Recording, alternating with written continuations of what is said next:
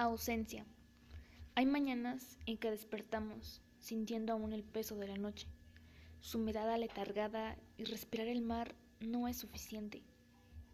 Hay mañanas en que algo se nos ha ido, algo que ha descendido a lo profundo de los cuerpos, dejando su sabor amargo entre los labios. Hay mañanas en que nuestros barcos no se encuentran, en que las olas se alejan simplemente y no regresan en que todo se marcha hacia una tarde sin nosotros. Hay mañanas en que amanecemos solos, sin las ganas de tocar el mar que nunca llegan, tal vez en aquellas horas. Nos dicen que el mar es una ausencia interminable.